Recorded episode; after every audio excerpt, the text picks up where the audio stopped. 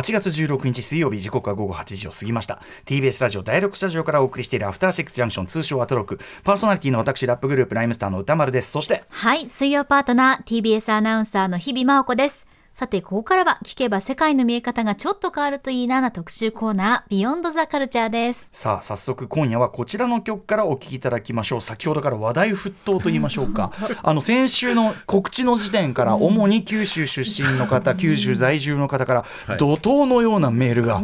えー、来ているというこちらの曲ですね。小柳美香さん、曲紹介お願いいたします。はい。じゃあ、そのフラットフェイスなんですが、えー、ハネムーンインパリっていう曲を聴いてください。さて、お聞きの曲はフラットフェイスでハネムーンインパリという曲でございます。えっ、ー、と、これ今日はちなみにアナログでかけていただいてるんですね。そうなんですよ。うん、それも、あの、今回、あの、実はアナログ版で LP が再発されたんですけれども、うん、あの、当時出ていた7インチのシングル版で今日はかけてます。ああ、そうなんですね。そうなんだ。じゃよりレア版。はい、そうだと思います。そうか、そうか。さすが小柳さん。いやいやありがとうございます。はい、はい。先ほどちなみにこの、えっ、ー、と、8時台に入る前の7時台ギリギリのところでご紹介させていただいたリスナーメールの数々。はい。要するに、えーと、九州でこれはですね1994年から放送自体は2012年まで放送されていた中の、うん、えーと、2009年までのオープニングテーマとして「ハネムーン・イン・パリ」というこの曲が流れていてで九州在住の方は要するにフラットフェイスというグループ名は知らなくてもこの曲のことは知っている。なのであの番宣で、まあ、フラットフェイス特集しますよ。フラットフェイス知らないグループなの。この曲聴いて、うん、えー、ルリ色の砂時計。ああ九州旅図鑑。っていうふうなね、まあ、メールが怒涛のように押し寄せまして。本当ですか？いやもう正直それに驚いてます私は、うん、あのまあこのルリ「ルリ色の砂時計」というその旅番組、うん、あのそのフラットフェイスを出したもう何年も後に、うんうん、あのできた番組で、はい、でその曲が使われてるっていうのも後になってしたぐらいだったんですよ、当時もう東京に出ていたので、はい、この番組自体私見てないんですよ、そうだからえそんな皆さんがこのやっぱり番組を見てて、はい、この曲を知ってくださってるっていうのが本当にちょっと驚きでした、ねはい、でもしかもやっぱりその皆さんの脳裏にはっきり焼き付いてるってことですよね。ということなんですね。ねでもなんかすごくこうささやかなこう曲なのかなぐらいにしか思ってなかったので、それでなんかインパクトがなんか強い曲でもないような気がするから、なんかちょっと不思議は不思議だったんですよ。だからこそ自然とこう染みついてるっていうところもあるのかもしれないですね。記憶の中に、うん、かもしれません、なんか押し付けがましくない心地よさというかね、あるかもしれないですよね。確かに確かに。はい。というまああの驚きのレポートなんかもねいただきつつ今日はなんかその謎を解く番組になっちゃったんですか？そうかもしれない。あの、ね、あの曲をやってたのはどんなグループなのかということですよね。はい。えー、ということで今夜はこんな特集をお送りします。早すぎた渋谷系1980年代の伝説のポップユニットフラットフェイスの楽曲が素敵すぎるのでちょっと聞いてみませんか？特集 by 小柳帝さんはい、よろしくお願いいたします。はい、えー、かつて日本のロック黎明期の草分け的草分け的バンド、えー、ブドウ畑のドラマーとして活躍した竹末光俊さんとシンガーソングライターの高取よし子さんが、えー、まあ福岡で結成されて86年に1枚だけアルバムを出したフラットフェイスというグループ、えー、90年代にネオアコギターポップテクノポップを後追いで聴いていた世代から早すぎた渋谷系と絶賛され、えー、後からつまり再評価されたね高く再評価されていた。そうなんですが再びここ数年の世界的なシティポップムーブメントこの番組でもねいろいろ話題にしてきました、はい、シティ・ポップ・ムーブメントが追い風となりフラットフェイスの音楽が新たに、まあ、再々評価ね、うん、えー、さされているというこのタイミング。今夜はフラットフェイスの幻のアルバム「フェイスのアナログ版発売を記念いたしましてフランス語翻訳者でライターの小柳帝さんに今の時代にフィットしたフラットフェイスの音楽の世界関連する音源とともに案内していただくそんな特集となっております。小柳帝さん改めましてフランス語翻訳者でライター小柳帝さんありがとうございます。よろしくお願いします、はい、小柳です。改めてよろしくお願いいたします。はい、まずは小柳帝さんのご紹介日比さんからお願いいたします。はい。帝さんご自身も福岡のお生まれということなんですよね、はい、1963年のお生まれです。ライターで編集者。映画音楽デザインなどをテーマに執筆されていてフランス語教室ロバの主催。フランス語の翻訳者としても活動されています。主な編著書にはモンドミュージックそして小柳帝のバビロンノート映画についての覚書。その他翻訳書には昨年12月に発売されました僕のおじさんなど多数となっております。はい、まあ、この番組では割とフランスカルチャー関連と言いましょうかね。そ、ね、んなあたりでお世話になってます、はい、え。ー、午前4時にパリの夜を明けるとか。あ,、えー、あと BLA テックス特集ですね。なんといっても大大評判いただきました、ということです、い、ろい。ろ盛り上げてい。ただけて、本当に嬉しかったです、はい。まあ、とにかくもうまあ私私どももも博覧狂気と言い。ましょうかはい。もうあのカルチャーのこと何でも知ってるおじさんということで。知ってることだけ話してるからそう聞こえてるだけ。なんですけどすがる思いでございます、はい、まあでも本当に帝さんの話を伺うのは本当いつも楽しみにしておりまして。ありがとうございます、はい、えー、ということで今回はその、えー、帝さんの音楽の引き出しから、えー、フラットフェイスということですね、えー、今夜ご紹介いただく1986年のアルバム、まあ、フラットフェイスについてのまたねその成り立ちの話であるとかそれはまた後ほど伺うとしてまずはこの今回ね、えー、っとアナログでも出たという「えー、フェイスというアルバム、うん、今回私も初めて拝聴しましたので、うん、えー、アルバム「フェイスどんな作品なのかということでちょっとまずそこら辺から帝さんに伺っていきたいんですけど音楽ファンというかそのよく知ってらっしゃる方の間ではおなじみの作品だったんでしょうか？いやそうでもないと思います、うん、まあなんかちょっとまあ身近にもういたのでなんかこういう言い方をするのもちょっと残念なところもあるんですけど、うん、やっぱり出た時は、う本当に知る人ぞ知るっていうふうな感じで、うん、音楽誌なんかで結構紹介されてもしていたんですよ、はい、けどやっぱりまだちょっとやっぱこういう音楽っていうのがちょっとまあ言い方あれですけど早すぎたっていうふうなところがあったのか、なんかその時はそうでもなかったんですよ、ところが、まあ、そのルリヒロは、あの九州だけのそのまあちょっと現象だったと思うんですけど、私もその時東京に来ていて、で90年代ぐらいからまあちょっと DJ の真似事とかもやったりとかしていた頃に、はい、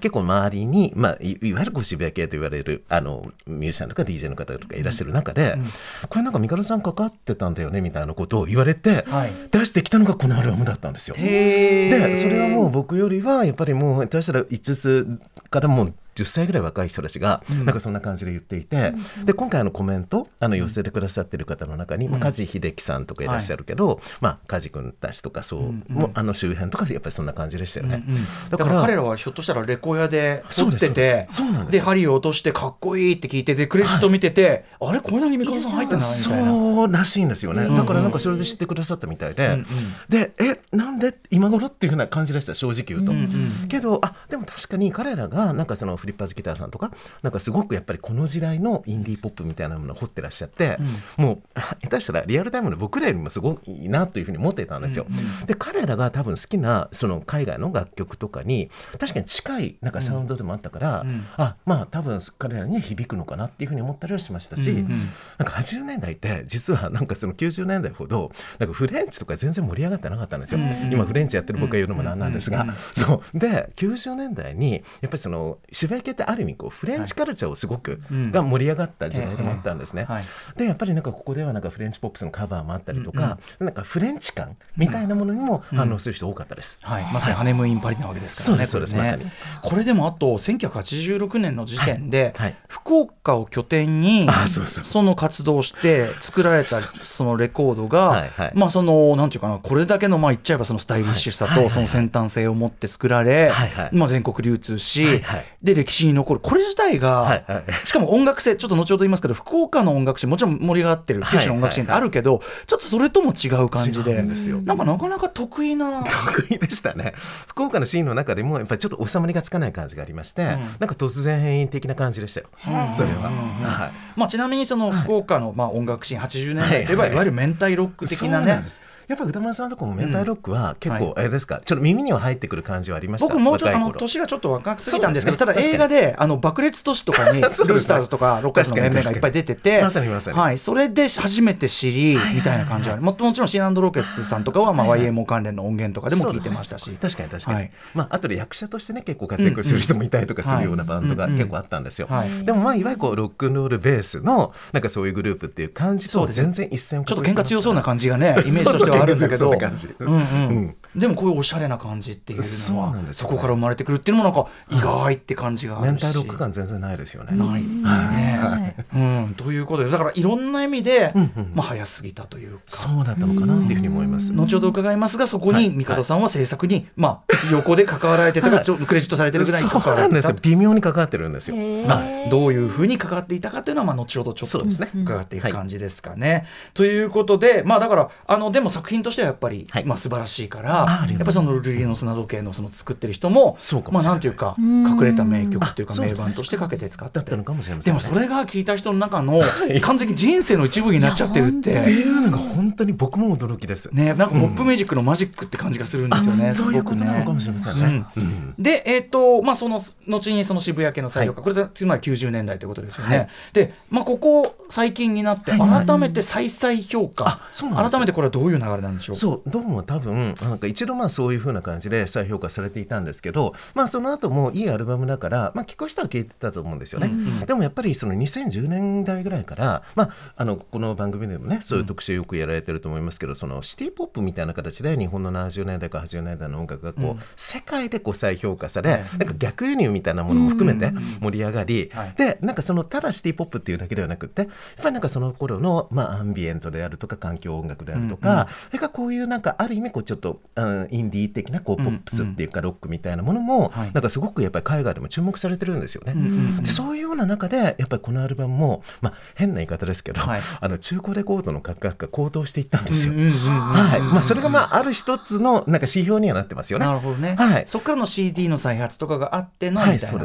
ですか、ね、CD の再発がまずありであの上ジャケで再発されたんですね。うん、でそれから10年後の今年、うん、まあ、アナログでも再再発しようというふうな流れができて、はい、ここに至るって感じです。あの今となってはサブスクとかでもね聞くことができますからね。そうですよね。ね。確かに確かに。いやでも確かにおっしゃる通り、はい、そのまあ、90年代に評価される渋谷系の先取り的な、まあ、フレンチ感であるとかっていうのもあるし同時に80年代のテクノポップ的なニュアンスもあるしでもそでそのプラスインディー感っていうか、それのさらにこうなんていうかな個人でやってる感みたいなのもあって、なんかそのちょっとあのさっきご紹介いただいた「午前4時にパリの夜は明ける」で出させていただいた時に、なんか一曲なんかい、あのイタロディスコっていうか当時の、なんかかけたじゃないですか、あれなんかその後でもすごい反響だったんですけど、そうなんですよ。でなんかああいうのにもなんかちょっと相通じる感っていうのがありますよね。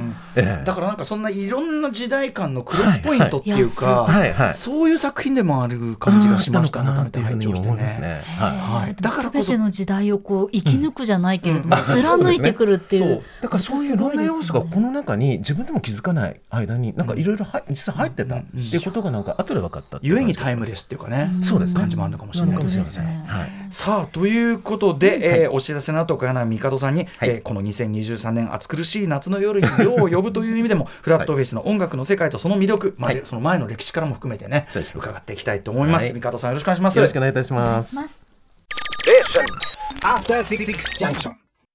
時刻は8時15分です。TBS ラジオキーステーションに生放送でお送りしています。アフターシックスジャンクション。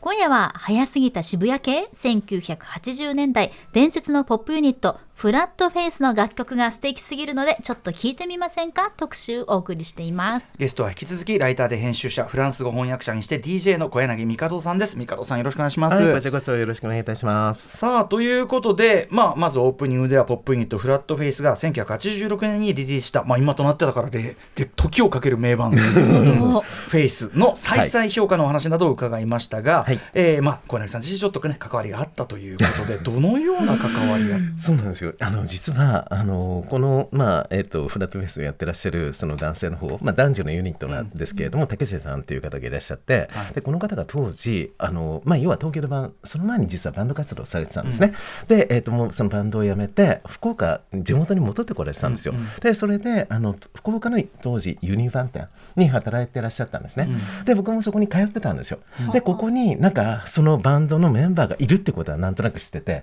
でも高校生ぐらいだったからおいそれとやっぱり話しかけられないんですよ、怖いっていうか、そう僕より14ぐらい上なんで、そうそれでもうやっぱりもう勇気を振るって何かのタイミングで声かけようっていうふうに思った時に、そう僕がなんかあの当時自分の名前と同じミカドっていう、あのバンドがあって、それが大好きだったんですよ。でそのあのレコード持ってるんだけど、あえてそのレコードありますかっていうふうに聞いたんですよ。そしたらそれ2枚ぐらいしか入んなかったんだけど、あまりにもいいからもうお店のスタッフだけで、もうあの買っちゃったからもうごめんなんか店頭には出ないっていうふうに言われたんですよ。でその時に一応すかさず言ったんですよ、うん、いや残念ですけどあの実はちょっとこのバンドに僕思い入れがあって、い。や実は自分の名前もミカドって言うんですっていうふうに言ったことが、それこそなんか痛くなんか記憶に残ってるみたいでいま、だにおっしゃるんですよ。へあの時そうやって話しかけてくれたねそうですそうです。それでなんかなんとなくこうお話ししていただけるようになって、でなおかつお家に招いてくださるように。そうですよ。でもう果てはやっぱちょっとした福岡の名士だったから、あのラジオ番組始められたんですよその頃、でそれが FM 福岡岡っていうところでやってたラジオダダっていう深夜番組だったんですね。はいはい、でその番組の中で実はあの僕の映画コーナーっていうのを作ってくださったんですよ。で僕まだまだいくつですかあの僕18区でっていうか浪人生でした。わけわかんないですよ、ね。どこの馬の骨かわからない僕なんかをそういうふうになんか、はい、はい、見てくださって、でそこでつけてくださったコーナーの名前が、バビロンノートっていうコーナーなんですよ。なんと今につながるそうそうなんですよ。おっしゃる通りだ。そう。だからもう本当に僕の原点と言っても過言ではない、うん。はい、そういう出会いだったんです。まさにですね、これそこの部分のメールも来ておりまして、はい、ええっとラジオネームマイコタンさんは80年代を九州で過ごしましたと。で帝さんがねおそらくその、えー、音楽の公表の場合は音楽関係者関係者とのつながりで FM 福岡だったり KBC タワーレコードも関わりがあったのではないかと思います、まさに。でその辺の話もお聞かせくださいと。FM 福岡のラジオだだとか、ウィークエンドアベニューなどなどですって。そうそうなんですよ。もうウィークエンドアベニューは多分その後になって、うん、あの僕はもう東京に出てからの話だから、僕はあんまり出てないんですけど、うんうん、はい、もうラジオダーダはそんなふうな感じであの、うん、まだ福岡にいる頃があの重なってるんで、結構ちょこちょこ出させてもらってたんですよ。でもこの方まさにそれをだから リアルタイムで聞いて覚えてらっしゃるということですよね。ですよねそれも。なんかこう歴史的証言があの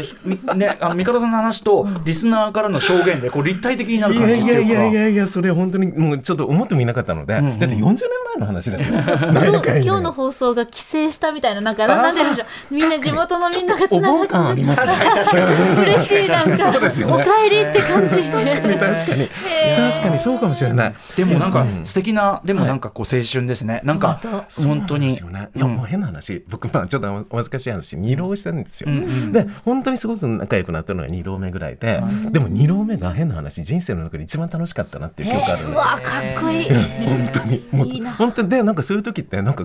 学業の方もなんかうまくいって、うんうん、そうそれでまあようやくなんかその翌年、うんうん、あの大学試験受かったんですよ、はい。はい、これが、えっと、年数でいうとだから1980 80ね3年ぐらい。まだフラットフェイス前ということですよね。そうですね、フラットフェイスができるかできなかったぐらいの時だったと思います、ということでその、えっと、竹末光俊さん、まあ、その前はバンドやられてたということでこれがまた日本のロック史的に結構まあ、これは詳しい方だったらねちょっと名前聞いたことあるかもしれないというグループですよね、はい、終わりかもしれません。はい、はい、どんなどんなグループでしょう？そうそれがブドウ畑っていうバンドで、漢字でブドウ畑。漢字でブドウ畑なんですよ。それが、まあ、いわゆるこう日本のロックの創造史っていうか、創造期にあの、まあ、ハッピーエンドさんとか有名ですよね、であの一方ではちみつパイとかあったじゃないですか、そのまあちょっと裏ぐらいのところにいたバンドでブドウ畑っていう。だからまあいろいろそういうバンドともつながりがあった、そういうバンドでやっぱり当時のあのザ・バンドとか、そういう音をなんか日本でやろうっていうふうに思ってるそういうバンドの一つだったんです。じゃあぜひちょっとブドウ畑の曲も、はい、曲紹介からお願いしてよろしいでしょうか、はい、もちろんです。じゃあ、えっと、ブドウ畑の中でその竹瀬さんがボーカルをとっている「ぐるぐる」っていう曲をお聴きください。はいということで「ぶどう畑」1974年ファーストアルバム「ぶどう畑」これも非常にもう美しいコンディションのアルバム、えー、ご持参ねいただいて「えー、ぶどう畑」から「ぐるぐる」お聴きいただいております。はい。はいこれはもう、まあ、その12年後のうんうん、あのフラットフェスは当然全然違くて70年代。まあなんだろうねこれ、はい、まあ、すごいアメリカのそうですそうです。ルーツロックという、うんうん、まあ、ルーツミュージックをこう、うんうん、まあ、要はそのベースにしたロックというか、はい、はい、そういう感じですよね。はい、でもこれはこれですごいやっぱいいですね。だから、まあなんていうんですかね、あのハッピーエンドやっぱりはちみつパイの時代って感じがします。日本語ロックの試みというか。そうそうです。でもなんか不思議なのはやっぱりこの当時むしろこれがこのなんかちょっと土臭いというか、アーシーというか、はい、なんかそれがなんかむしろおしゃれっていうふうな感じが捉えられてるんですよね。そうだある意味は、ね、結局はちみつ あハッピーエンドも、やっぱり最先端のサウンドだったんですもんね。そうか。今見るとその稲田く聞こえたりとかそのジーンズ履いてみたいなそれが当時それがもうビッキビキの最先端だからってことですよね。そう。ですそうです。じゃあ常に最先端走ってるっていうかあれ。あそうなんですジャケもすごい可愛くてデビッド・ホークにて行ってきたばから僕に見ありなんで。すまだ余韻の中にいるんですすごいこうなんかあの自然のねこう構図畑の感じお家とかお散歩してる人がいてホックにどこか相通じるところありますよねこれあのもうちょっと亡くなったんですけど矢吹の信彦さんという当時の、もう本当にそれこそ最先端のイラストレーターの方が描いてらっしゃるんですよ。はい、はい、こんなまあブドウ畑なんですよね。はい、ちょっとなんかまたぶどう畑もう一個音源あれですよね、うん、帝さん。そうですね。まあちょっととっておきというか。これね、これね台本に書いてないんですここ。そう。うん、なんだろうなってるんですよね。なんでしょう、ね、はい。これはあこれはえどこからああ僕僕手元に、うん、あれあれですよね1975年なんですかね。はい、そうです。うん、あれもう曲を言っていいですか？はい。はい、じゃあえっとブドウ畑のあのガキデカのテーマ。お、ガキデカのテーマ。はい、小回りくん。はい。ちょっとじゃあ聞いてみましょう。恐怖の小回りくんという曲です。はい、えー、ぶどう畑1975年これは、えっと、7インチシングルで出ている、はい、えー、ガキデカの、まあ、イメージソングそうですそうですね、はい、恐怖の小回りくん。ガキデカちょっと日比さんに説明しとかないけない、はい、はい、あのー、えっとですね私は説明しますと山上達彦さんもともとあのすごくシリアスな漫画を描いてたね山上達彦さんという方が、あのその劇画調の絵を生かしたままあのコメディ漫画ギャグ漫画を描き始めこれがまあギャグ漫画の革命になったわけですよ。でまあすごい人気になって、なのでまあその人気を買って今みたいに何でもかんでもアニメ化という時代じゃないんでで、うん、ちょっとまあガキデカとかねその後のマカロニほうれん草とかちょっとアニメ化不可能な内容でもあるんであのまあこういう、まあ、当時はイメージソングとかイメージシングルみたいなよく出てましたね。イメージアルバムとかね、うん、というような流れでぶどう畑がまあよりによってよりによって。こういうちょっとぶっ飛んだ曲を作っていたと、はい。はい、ちょっとさっきのあのぶどう畑としてのアルバムと比べるとだいぶまあコミックソングなのもあるけど、はい。はい、ちょっとヘビーっていうかそうなんですよ。ハードになってますよね、うん、なんか実はそのファーストからあのそのセカンドにあの至るその間にこのシングルが出てるんですね。それであのまあ要はバンドとしてもちょっと方向性が変わってきつつある時期だったんですよ。変わってきてますね。だいぶ変わった。まあ、はい、分かりやすく言うとアメリカからイギリスとかヨーロッパにこう行くっていうふうななんかイメージがあって、そうであのまあ最近あの来日もしたスパークスとかあるじゃないですか。うんはいはい、あの人たちアメリカのバンドだけど全然アメリカで受け入れられなくて、うんうん、イギリスで成功するんですよ。でやっぱりなんかちょっとこう癖のあるというか、うんうん、ああいうこうロックっていうのはなんかちょっとアート思考というか。はいだからやっぱりそういうのってアメリカではあんまりなんか受けなくって、うんうん、でもなんかやっぱりイギリスとかなんかそのヨーロッパのなんかリスナーにすごく受けるんですよね。はい、でそっちの方向に彼らのそのリスナーとしてもあのそういう音楽が好きになっていって、うんうん、なんか影響を受けるバンドも変わっていっちゃうんですよ。はい、でそれがまあムーンライダーズさんもそう変わっていくんだけど、はちみつパイから。はい、でもあのムーンライダーズの鈴木さんをして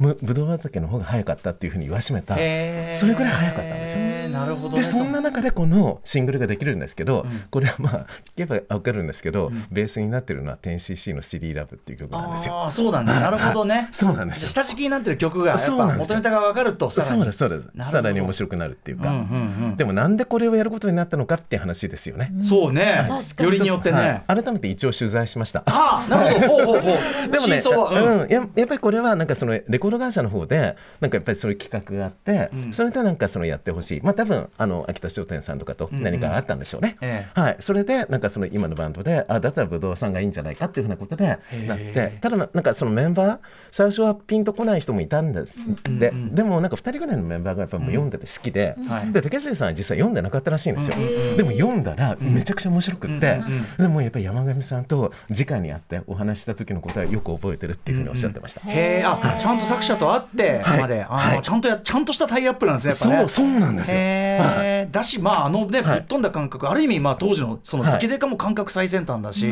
そうですよね。あのねもう70年代後半いっぱいぐらいの、あの日本のギャグ漫画は ちょっと一番どうかしてる時期なんで、うん、だ。からそういう一番どうかしてなんか最先端いってるところと比較しても全然おかしくないし、あと後のね例えば YMO が一番いけてる人たちがスネークマンショーと一緒にやるみたいな、なんかそういうなんかちょっとコミック的な要素みたいなのをなんかみんななんかちょっとどっかでやりたいっていうか、なんかそういうのがありますよね。その70年代後半、例えばびっくりハウス文化であるとかなんかその笑いとの融合がいけてる感っていうのはやっぱあったのかもしれないですよね。あったと思います。で実はあのこれからあのプロデューサーさん変わるんですけど、うん、1枚目のプロデュースは広小一さんっていう、はい、実は植木仁さんの息子さんだったんですよ。えー。はい、でこれもまたちょっと面白くて、うんうん、でこのシングルとそのセカンドアルバムは、渡辺中高さんっていう、うんうん、この人あの堤恭平先生の弟さんなんです。弟さん、はい、なんかいろいろねこういうような人たちが実はまたその大人がまた周りをちょっと固めてたっていうのも面白いなっていうふうに思って、なるほど。そう。はいで、まあ、がらりと趣を変えたセカンドアルバムが、はい、えーと、翌1976年スローモーションが出るんですね。これアルバムとしてはやっぱりだいぶまた変わるわけですか？じゃあ。だいぶ変わります。だからまあ一応路線としてはその小回り君もちょっと別バージョンが入ってるぐらいだから、うんうん、まあ、そういうような感じになってくるんですけれども、うん、またさらにこうしゃれなましたような感じのサウンドというか、はい、そういうまあこれはこっちの方がよりこうおしゃれ感っていうのは、うんうん、あの今に通じやすいような感じになってると思います。うんうん、はい。ね、やっぱマニアックなグループをあの当時いろいろ聞いてて、それが反映されてるっていう感じの音になってますね。さっきのね、えっ、と、スパークスであるとか、ロクシーミュージックだとか、NCC だとか、そうですそうです音がめちゃめちゃ凝ってて、そうですそうです。ちょっとおしゃれで、まあ下手したらプログレっぽい感じもあるみたいな、そうですそうです。もうちょっとすればだからもちろんあのパンクを経てのニューウェーブの人物というような感じもあるし、そうです。その過渡期的なサウンドっていうんですかね。後にだからそのなんていうかね、フラットフェイスをやる人たちっていうやる人が入ってるグループっていうのはなんかこう歴史の線いくとなんか分かりますね。逆遠近法みたいなことをやると、うんうんうん、実は意外につながってるってことが分かるんですよ。確かに、うん、確かに。今お話伺ってよりそれ明快になりました。ああ、そうですか、うん、へこのスローモーションも聞いてみたい。あぜひあのお時間ある時聞いていただきたい、はい、解説今野裕二さんですもんね。そうなんこれ何をか言わんやですね。そうやっぱ今野さんがもう当時やっぱそういう音楽の紹介者としてすごくやっぱり果たされた役割大きいんですよ、はい、でやっぱその今野さんのお墨付きのグループって感じでしたね、要するに当時の世界のそのポップの中でもそのロックの中でも一番イケてるものを紹介している人が解説してるぐらいだからそれのまあ日本版が出たよっていうそういうあれなんじゃないかななんか要はな感覚的なこうアートスクールの人たちがやってるロックみたいな感覚っていうんですかね。はいなんかアートスクールロックみたいな造語を僕も後で考えたりもしました。はい、ちょっとこのブドウ畑セカンドアルバムスローモーションもすごい聞いてみたくなる、ぜひぜひ、すごい変化を続けるグループですね。そうなんです。はい、で変化を続けすぎてまあ割とすぐ活動停止になってしまう。はい、78年にはそうなんですよ。はい。いやでもそういうグループもすごいあのかっこいいなと思うんですごい。あ本当ですか？いいですね。さあそしてえっと竹瀬さんはそのでまあ福岡に戻られて、そうですそうです。そしてその小柳青年と そうなんです。出会って会いました。ことですね。そうですそうです。そんな感じ。竹瀬さんご自身はその人としてというかパーソナリティどういう方だったんですか？ああなんかねやっぱり今はもうやっぱりあのまあそれなりにまあ大人というかあの割と柔らかい感じになられたんですけど、やっぱ当時やっぱりすごいとんがってらっしゃったしそんな感じで、はい。そうだよやっぱりなかなかおいそれと話せる感じはなかったですし、そうシニカルっていうんですかね、そういう感じがありました。そうだよね、きっとね。なんかやっぱりちょっと触るとやけどする感みたいなのは昔の方がありましたでもそんな竹瀬さんに見込まれた10代後半にして、っていうか浪人にして、いやそう帝青年。られたんですよ。いいわ。一歩踏み出す勇気がすべての始まりだったんですね。そうですね。帝がだから結びつけてくれたんですよ。まあね、本当に本当に。でもなんか少年がそういうこう憧れの存在に近い。なんかあの頃ペニーレインで福岡版。まさにあんな感じです。ね、確かに確かに。感じで素敵って感じですよ。さあということで竹瀬さん、まあえっと福岡ででまあフラットフェイスが生まれていく。まあ前夜に。そうですね。三方さんも。立ち会われてるわけです、ね、そうですね、うんうん、はいはい。どんな感じだったんでしょうその時は？なんかやっぱりその頃はあの自宅があのまあちょっと ニューヨークのロフトみたいな感じのあのビルを建てられて、えー、すごいんですよ。駅前にそんなビルを建てられてるって。まあ今もそこにいらっしゃるんですけどかっこよすぎでしょ、はかっこいいんですよ。でそこにちょっとしたやっぱりなんかスタジオみたいなのを作ってらっしゃって、えー、で録音をやっぱりあのスタジオ一人でやってらっしゃったんですよね、うんうん、でそのあのボーカリストの高取よし子さんという方と出会われて、うんうん、でやっぱり彼女とあのユニットを組むっていうふうな形ででそれで2人で録音をし始められた。でその横で割と僕はなんか見させてもらってるっていうような感じだったんですよ。でも今みたいに、その録音するとかレコーディングしてなんかその音源作るっていうことが、今みたいにそのなんていうか誰もが手軽に安価にできる時代じゃないですよね。それこそフラットではなかったので、まあ、だいぶだいぶマルチレコーディングでねそのシステムとかあってだいぶだいぶできるようにはなってきたけどとはいえとはいえですよね。そう。なんか当時そのティアックがなんかそのカセットテーププで録音ができる、うん、その4トラックのマルチレコーダーっていうのを出して、うん、でこれがまあ言ってしまうとこう卓録派が増えていくあれきっかけになったんですよ。で竹末さんもそれを買ってあの今までだとやっぱバンドじゃないとできなかったっていうことがなんか一人でやれるっていうふうになって、うん、あこれは面白いっていうふうになってやり始めたらしいんですよね。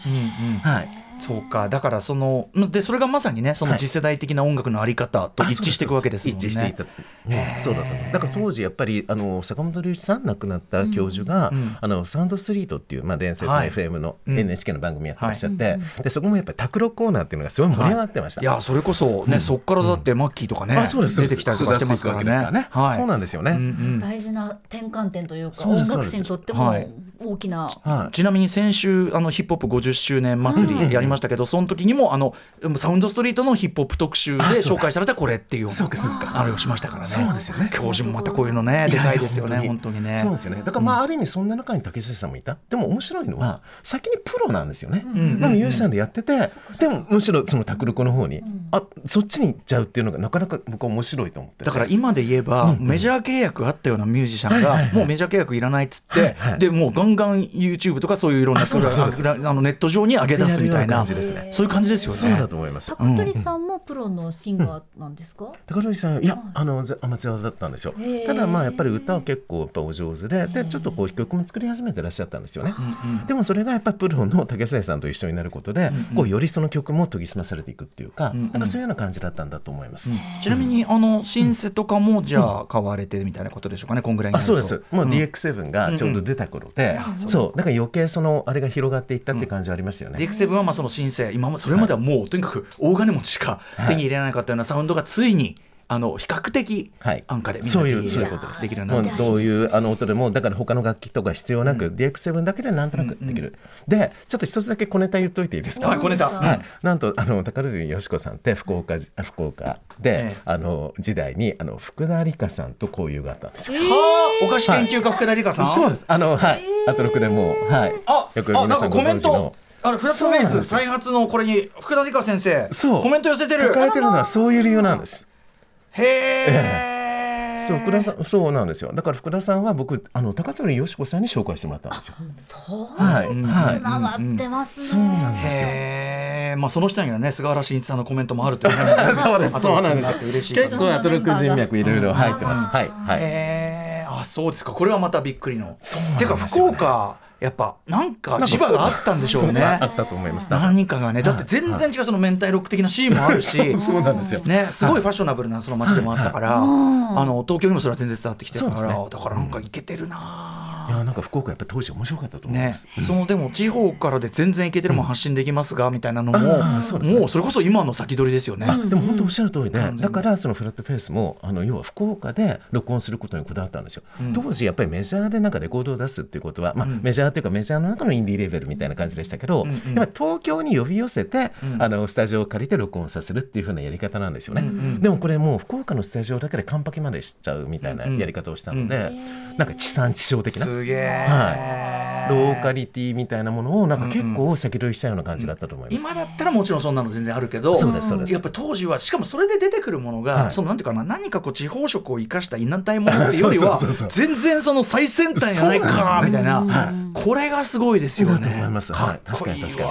でじゃあフラットフェイスとして活動を、じゃあ始められる。これがまあ80年代。でそうですね。えっ、と多分4年ぐらいからだと思うんですよ、86年にアルバムだからその前ぐらいからで僕が84年ぐらいに東京に出てきたので、そうなんですよ。だからまああの実際にそのレコードの録音とかにあのは立ち会ってないんですよね、でなんかその頃にそのデモテープあの作ってて、でそれがまああのどっからともなく その当時ミディっていうレコード会社が始まった頃に、はい。あのエポさんとかね大貫妙子さんとか入った、でそこのあの要は社長の耳に入ってしまって、それでこれいいねっていうふうなことで出すことになったらしいんですよ。ファーストはじゃあミディからの、ファーストというかその1枚はこのそうなんです。ミディからだったんですね。のみなんですけどね。へえ。いやだったら俺聞いててもおかしくない。なんでミックスそうですよね。なんでだろうな。やっぱそれぐらいやっぱりちょっとうずもれてはいましたね。やっぱりあの今みたいにね、そのなんかこう1枚買うのも大騒ぎだったんで、いやいやそういうのもあったかもしれないけど。ミディで売られる押されるっていうのはやっぱりとんでもないことなんですか？超ブランド。そうなんですよ。そうなんですよ。当時やっぱりなんかこういう音が好きな人はもうみんなやっぱりミディはやっぱ抑えてました。あのちょっとね高校のブドウ畑の曲を聴いてきたからだけど、まあだからだいぶそのテクノポップ寄りっていうか、そうですそうです。そういうサウンドにはなってますもんね。そうですね。あの大貫さんもねやっぱりその当時シティポップ的なアメリカ的なサウンドからやっぱりかなりヨーロッパ的なサウンドに変わっていきますよね。それはなんかミディのやっぱり雰囲気だったと思いますはい。でそこにでもそのちょっと関わるんですものね。ミカドさんは。まあまあそうそうなんですよ。あの実はあのまああの東京にもあの行ったり来たりしてたんですけれどもそんな中でなんかその要はフレンチポップスをカバーするっていうふうな、うんうん、あのことを言い出して、はい、それでまあフランス語一応やってるので、うんうん、だったらミカドさんになんかちょっと発音とかなんかアドバイスしてもらえばっていうふうな感じになったらしくであの有名なミッシェル・ポルナルフの「シェリーに口づけ」それこそ90年代になってからね。そうなんですよ。ガンガンに大ブレイクする曲じゃん。クラブとかでもすごいかかるようになって、うんそう。だからなんかそういうふうな感じであのその曲の、まあ、発音指導って言ったらおこがましいんですけど、うんうん。アドバイスをしてあの差し上げたっていうふうな感じでした。それでクレジットってことなんですかね、そうなんですそうなんです。へえ、ちょっとじゃあ聞きますか、これね、ぜひうん。ね。はい、えっ、と、帝さんがフランス語の発音監修もされました。そして、まさにこれぞ90年代、つまりこの選曲自体が、超86年にこれ、この後だやっぱりみんなこの曲かけてました。だから、ね。はい、DJ で。90年代いっぱいを通して、まあ、今に至るまでもうなんかこうザこう渋谷系クラシックみたいな曲になりましたもんね。うん。ぜひ、えー、三方さんから曲紹介お願いします。はい、えー、フラットフェイスでではそのポルノナイフのカバーですが、えー、シェリーにくじつけ、えー、聞いてください。はいシェリーに口づけフラット、えーはい。ね、フェイスが歌っているということで、はい。これだから、そういうこう、まあ、当時先ほどおっしゃってたけど、80年代半ばとかまだ全然そのフレンチ ブームなんかないし、はいはい。あとそのひレアグルーブブーム的なのもないからまだヒップホップあのそがそういうサンプリング手法にね。あの本格的になる前だからね。確かに。だからこの曲チョイスのまず先見性と でもそれがこのなんかやっぱテクノポップ的なその匂いを残すこの打ち込み感で作られてる、あそうですよね。だから80年代と90年代の最良の部分のクロスっていうか、ああいやもう本当に素晴らしい表現ででもまあある意味その通りだったと思います。うん。はい。いやーだから今聞いてもすもちろんあれあのあこの曲かって感じでしょ、知ってる知ってる。ってあ本当ですか？うん。もちろん知ってるってなりました。まあすごく象徴的ですねフラットフェイスの先見性の。確かに確かに。さああのじゃあできるだけ曲いきましょう。続いて何いきましょうか、そうですね。じゃああのさっきラジオダダの話もちらっとしましたので、まさにダダっていう曲あるんですよ。はい。はい、フラットフェイスでダダ。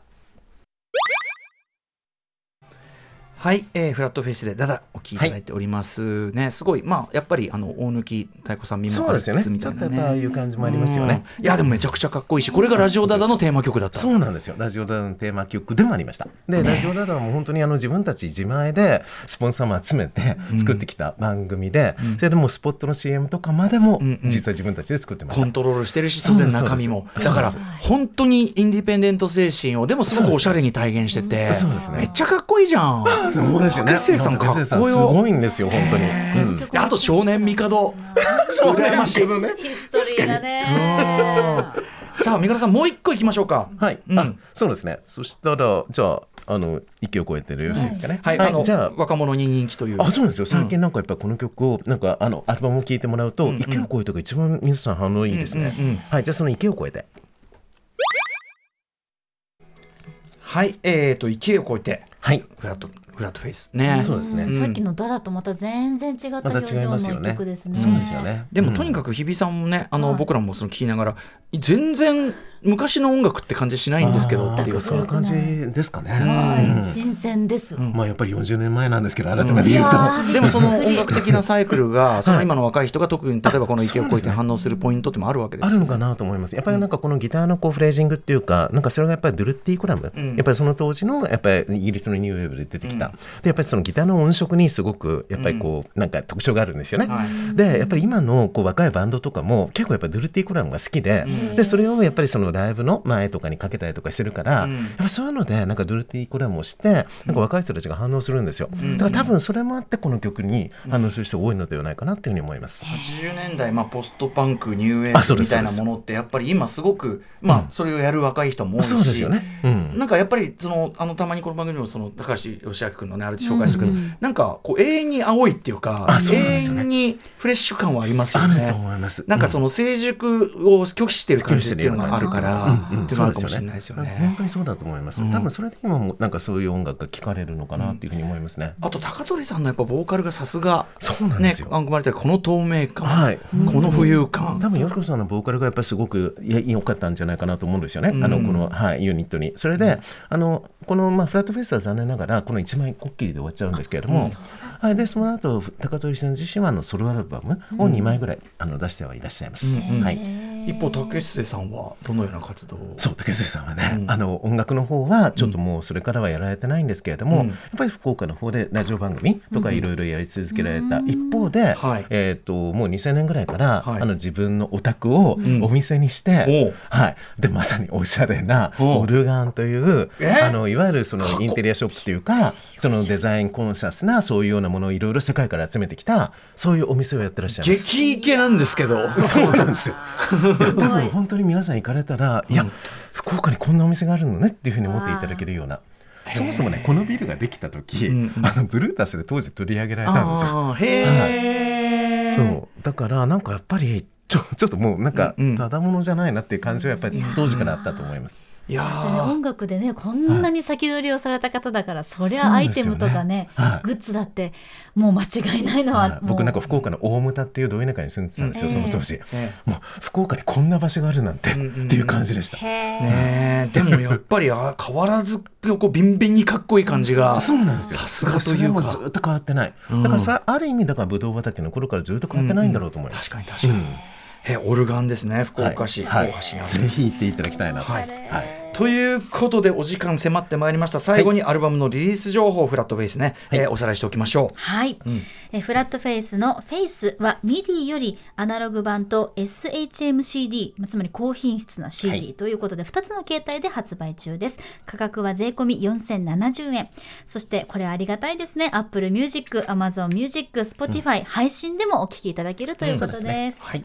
さて、えーと、帝さんからぜひ他にお知らせことなどあれば、はい、あそうですね、あのその、えーと、まさにフラットフェイスのそのアナログ発売記念ということで、なんと竹末さんをあの福岡からお迎えして、9月3日に、えーと、まずは、えー、と午後3時から、えー、渋谷ディスクユニオンロックイン東京、えー、店で、えー、トークイベントをやります。うん、で、その時あの私が聞き手で参加するんですけれども、竹末さんと、えー、彼はワールドスタンダードのやっぱり同じ頃デビューした鈴木総一郎さん、うえー、をお迎えしてトークをしていただきます。は。い、でそれは、まあ、打ち上げ的な感じのイベントをその夜に、えー、えー、あと、まあ、渋谷パルコの地下のクアトロラボ、えー、さんで、えー、やらせていただきます。フェイスな夜東京編ということで。とこれ9月3日、俺ちょっとつけみよう。ぜひあのまあ竹瀬さんはもちろんなんですけれども、僕とかあと今回コメントを寄せてくれた方の中の誰かとか、うんうん、はいちょっとそういうふうな感じでなんかいろんな人たちが竹瀬さんをまあ迎えるっていうような感じのイベントになると思いますが、えっ、ー、とこれ両方ともあのイベントチャージはフリーです。うん、おおすごい、はい。ドリンクチャージのみねこっちね。夜のははい、そうですそうです。すごい。はい、そして、えっ、と、その前の日になっちゃうんですけど、あの、さっき言ったぶどう畑。これ50周年なんですね、今年ね。はい。で、その50周年記念ライブっていうのが、えっ、と、目黒のレストランバー、ブルースタレージャパン、えー、さんで、えー、開催されますので、これももちろん竹末さんも、えー、出ますから、よろしければぜひ、ぶどう畑のライブを見ていただければと思います。やっぱり竹末さん、東京お越しいただくという貴重な機会だから、ぶどう畑もフラットフェイスも両方やってもらうっていうんですよ。なんかそうそういうことです。まあ、なかなかない機会なので、本当にぜひお見逃しなくって感じですかね。はい。すごい。いやいやいやでも勉強になりましたし何よりめちゃくちゃかっこいい曲たちと。本当に知らなかった自分を想像するとゾッとするぐらいいい曲でした。今日知れて本当によかった。よか？ったですあとやっぱり70年代前半からそのまあ80年代半ばそして90年代かけての一つ通ったそのまあ竹末さんというすごくこう鋭敏な感覚を持った方のあれを通してなんか一つまたこうなんていうかな時代歴史のマップがカルチャーマップがすごくクリアになった気もします。しあとなんかこれ聞いてる人でなんかなんかこう元気出る話っていうかなんか俺もなんか全然できんじゃんみたいな、あ、そうなんですね。それもあると思います。なんかこうやり終わんだなみたいな、やり方にだからその場すぐでは受けなくても、時をかけて そうですね。そういうことにもなりますよね、はい。ということで伝説のポップヒットフラットフェイス特集でした。小柳美香さんでした。ありがとうございました。ありがとうございましたアフターシックスジャンクション TBS ポッドキャスト三輪明宏のバラ色の人生。三輪さんの神エピソード教えてキャンペーン開催 TBS ラジオ公式 X をフォローし「ハッシュタグ三輪明宏」をつけてあなたが好きなエピソードを投稿してください番組ステッカーと特製クリアファイルをプレゼントします応募は3月15日金曜日まで詳しくは TBS ラジオのホームページをご覧ください皆様どしどしどしどしご応募くださいましね。待っとるけんね。